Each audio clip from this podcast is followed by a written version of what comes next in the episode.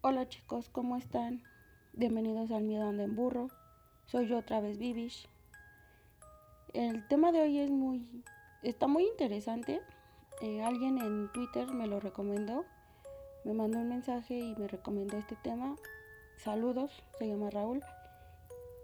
Y antes de empezar, em, alguien por ahí, se llama Memo, para ser exactos, me pidió que revelara mis fuentes, de dónde saco la información de cada tema. Eh, ah, va a estar ahí, ahí están las fuentes. En este episodio voy a empezar a incluir de dónde saqué la información, de los temas que, que investigué. Y antes de empezar, eh, no se les olvide visitar el, el perfil de Jesús Estrada. Él es el padrino de la imagen del podcast. Está en Facebook como JArt y está en Twitter como arroba Jesús-ilustra.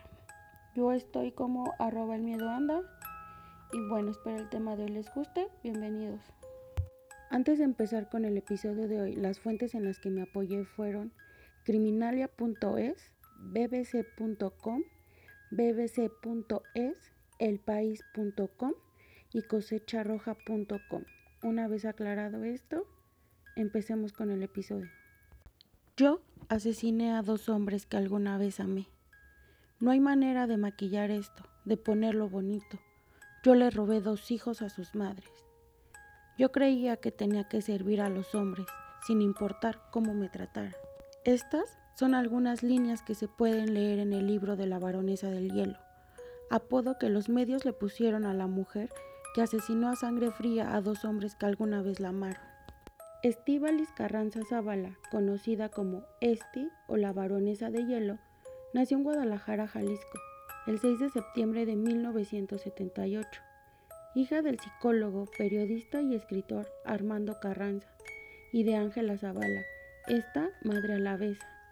En 1983, con cinco años, se fue a Barcelona con su familia. Estudió la licenciatura en Economía en la Universidad Autónoma de Barcelona en 2005 se estableció en Viena, Austria. Se casó con el alemán Holger Holz, un hombre de 32 años, quien apoyó para que ella pudiera abrir su primer negocio, una heladería. Ella tenía mal carácter y en ocasiones sufría de ataques de violencia, lo que hizo que la relación empeorara, y entre 2007 y 2008 su esposo le pidió el divorcio, y a pesar de no estar juntos, ellos todavía peleaban mucho y esto a causa de que Holz le pedía que le regresara los 10 mil euros que él había puesto para la apertura de este negocio. Una noche, Holz visitó a Esti para hablar sobre el dinero que él pedía le regresara, pero como siempre pelearon, y para relajar un poco los ánimos, este se sentó frente a la computadora que estaba en el salón principal de la casa. Ella tomó una escopeta propiedad de él le apuntó a la cabeza y lo mató de un solo disparo.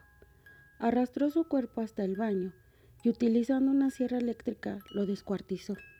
Este mezcló los restos del cadáver con cemento y algunas partes del cuerpo las metió en cubetas de helado vacías.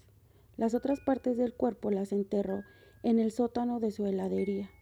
Las cubetas las dejó dentro de un refrigerador, que también estaba en el sótano de su heladería y como si nada hubiera sucedido, Esti continuó con su vida.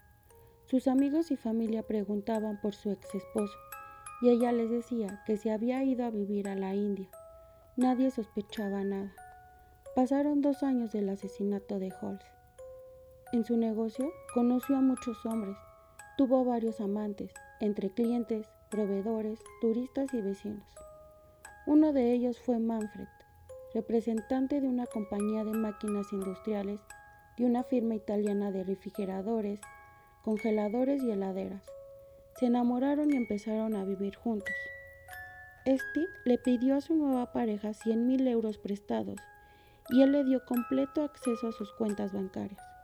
Una noche, después de tener sexo, tuvieron una fuerte discusión por el dinero que le había prestado a ella. Este fue por una escopeta y le disparó. Llevó su cuerpo al mismo baño y con la misma sierra destazó el cuerpo de su nuevo amante. Nuevamente mezcló los restos del cuerpo con cemento, como lo había hecho con su ex esposo. pero esta vez las cubetas para helado no alcanzaron, así que lo restante lo enterró en arena para gato, lo que ayudó a disimular el mal olor del cuerpo en descomposición. Y cuando nuevamente su familia y amigos preguntaron por él, dijo que la había abandonado para irse a vivir a Tailandia. El lunes 6 de agosto del 2011, unos obreros que realizaban trabajos de albañilería en una peluquería vecina entraron en el sótano de la heladería para acceder al desagüe del edificio. Sintieron un olor a descomposición y buscando de dónde provenía este olor, encontraron un cuerpo descuartizado y la cabeza de un hombre dentro de dos congeladores, además de dos rifles con mira telescópica, una bolsa de mujer con una pistola y una libreta con anotaciones en español. Al día siguiente, Esti se da cuenta que ha sido descubierta y que la policía la está investigando. Así que huyó en un taxi desde Viena hasta un pequeño pueblo al noreste de Italia. Ahí le da asilo a un joven músico callejero, amigo de ella. El chico al ver que ella buscaba páginas en internet sobre los dos cuerpos descuartizados en Viena, dio aviso a la policía y fue así como pudieron detenerla. Durante el juicio, este contó con detalle, sin culpa ni remordimiento, de cómo había sido su infancia junto a su padre, al que etiquetó de tirano, de cuando llegó a Alemania y comenzó a trabajar como niñera, de cómo conoció a Holger, su primera víctima, y se casaron, de cómo se instalaron en Viena donde abrieron su negocio de helados y que este terminó en quiebra, de cómo se divorciaron en el 2007 de cómo conoció a Manfred, su segunda víctima, de cómo huyó tras el descubrimiento de los cuerpos en el sótano de su tienda. Al momento de ser detenida, Esti estaba embarazada de dos meses. Se casó en la cárcel con un hombre en el 2012. Su bebé nació en enero y le fue retirado y entregado a los padres de Esti, quienes viven en Barcelona. El 22 de noviembre en Viena fue declarada culpable por el asesinato de su ex esposo y su novio y fue condenada a cadena perpetua.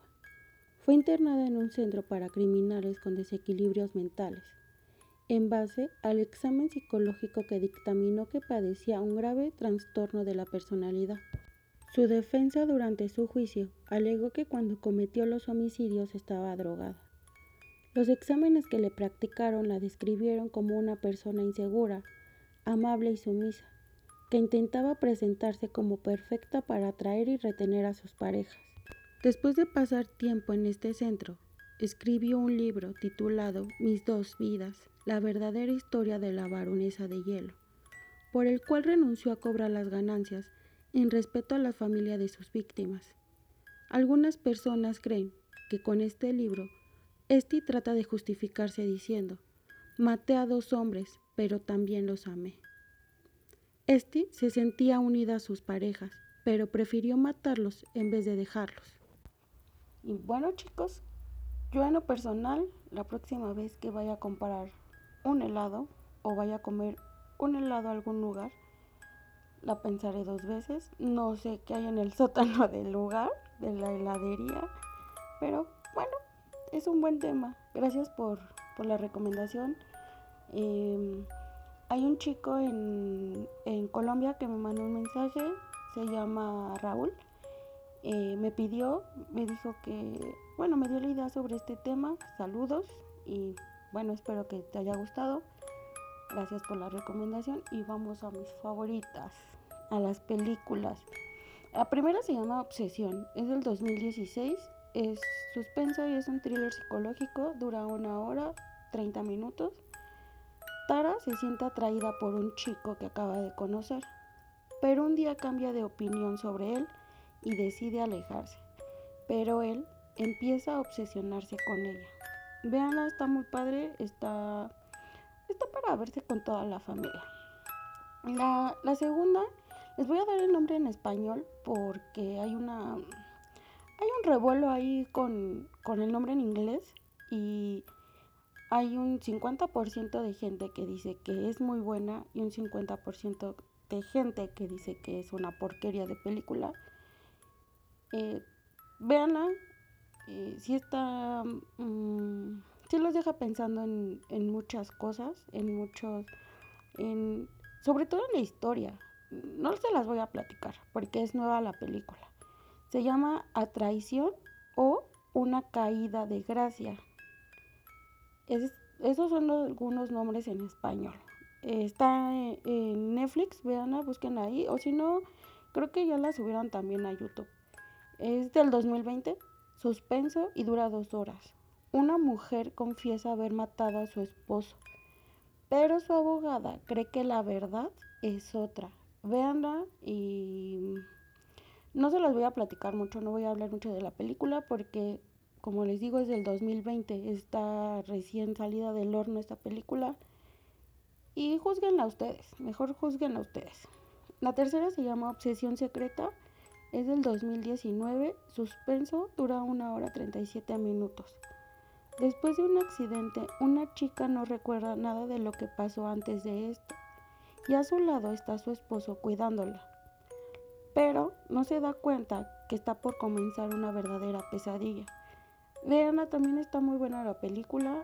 Mm, es lo mismo. Mm, no les recomendaría películas que no he visto o que no sé que están buenas o que he investigado sobre ellas. Veanla y juzguenla ustedes, porque también es lo mismo. Dicen que no está que no es recomendable, pero lo dejo a su criterio. Ya después ustedes en Twitter me comentan qué tal. Y bueno, espero que el episodio de hoy les haya gustado. Saludos Raúl. Chicos, acuérdense lavarse las manos, usar cubrebocas, eh, limpiar las cosas que traen de la calle.